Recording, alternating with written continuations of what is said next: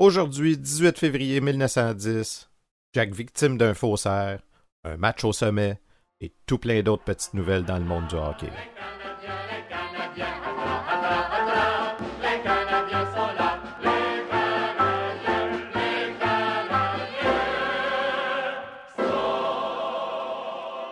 Bonjour à toutes et à tous, bienvenue à la revue de presse du Canadien de Montréal du 18 février 1910, une présentation de Raconte-moi mes ancêtres. On se souvient qu'on apprenait hier dans le progrès du Saguenay que le Canadien rendra visite au Chicoutimi ce dimanche 20 février. Étant donné que ce journal régional n'apparaît qu'une fois par semaine, c'est pas avant le 24 février que je pourrai vous en faire une revue de presse mais on a bien hâte de savoir ce qui s'est passé à ce match-là. On revient de quelques jours. Le 10 février dans la patrie, ce qui pouvait sembler alors un fait divers. Longue est la liste des victimes de Hubert Raymond, le faussaire. Tandis qu'on recherche le coupable, les comptes de faillite déterminés par sa suite sont en voie de règlement. On disait hier soir sur la rue que douze hôteliers et restaurateurs allaient déposer forcément leur bilan par suite de la disparition de M. Hubert Raymond, ex-président de la compagnie Raymond Limité, qui avait à Montréal l'agence exclusive des cognacs Clodon, 26 rue Notre-Dame-Est.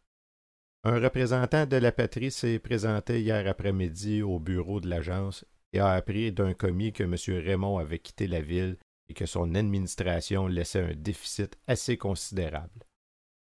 On n'a pas voulu préciser quant aux chiffres, mais on a affirmé aux représentants de la patrie ce que d'autres avaient si forcément déclaré dans la journée l'absence de M. Raymond, la faillite de ses intérêts financiers dans certaines entreprises et restaurants ou d'hôtels allait causer la ruine de plusieurs débitants de spiritueux.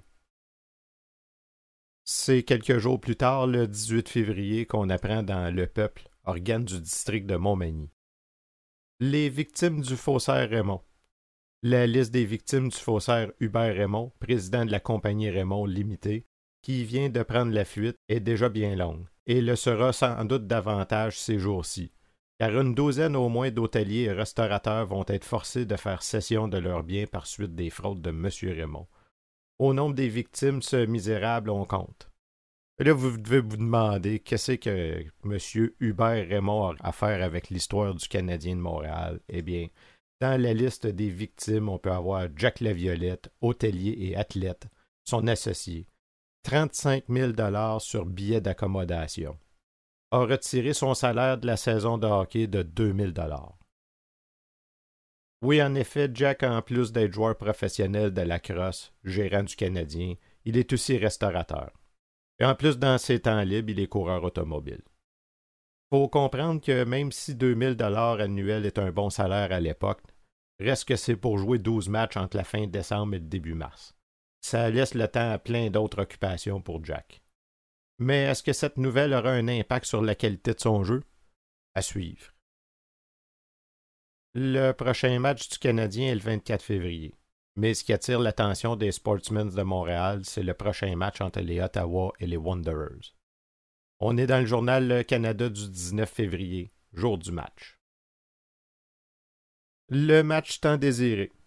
Ce soir, à l'Arena, les Ottawa joueront à 8h30 contre les Wanderers. À ne pas douter, le match sera comme tous ceux que joue le club de Bytown contre des équipes pleines d'entrain et de vigueur.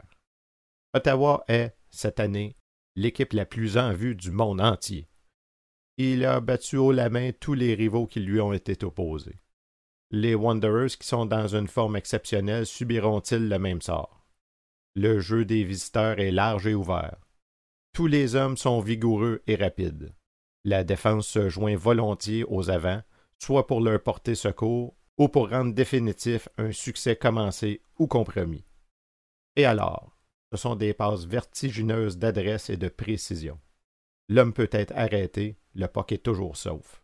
Et dans ce remous humain où chacun voit toujours avec clarté son devoir, les phases se déroulent avec limpidité. Pas de violence, pas de perturbation dans telle ou telle ligne. Homogénéité absolue. Ça m'a l'air d'être toute une équipe, ces sénateurs d'Ottawa.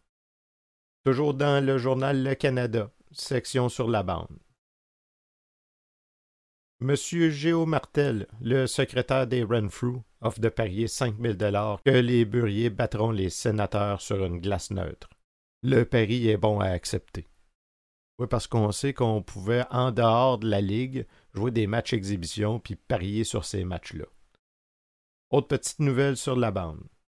La police d'Ottawa a été contrainte de mettre fin à l'ajout Cooper Cliffside hier soir.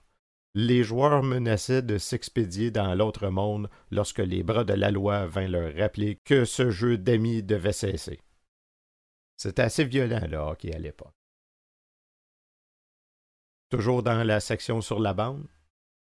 Plusieurs milliers d'amateurs n'ont pu se procurer des billets pour la joute de ce soir à l'Arena. Commencé hier à midi, la vente s'est terminée à 1h30. Plusieurs sont revenus désappointés après avoir bravé le froid durant une heure. Et dernière petite nouvelle encore sur la bande, le rapport détaillé de la joute Ottawa Wanderers sera donné ce soir au Café Métropole les propriétaires Kendall et Brownstein feront jouer, entre guillemets, la partie pour ceux qui n'ont pu se procurer des billets. C'est une aubaine. On commence à avoir hâte de savoir c'est quoi le résultat de ce match-là, quand même. Hein? Ceci met fin à la balado d'aujourd'hui. Si vous avez aimé, n'hésitez pas à en parler à vos amis. Alors, qui va remporter ce match pour la première place entre les Ottawa et les Wanderers? C'est ce qu'on saura demain? On se revoit donc demain pour la revue de presse du Canadien de Montréal du 20 février 1910.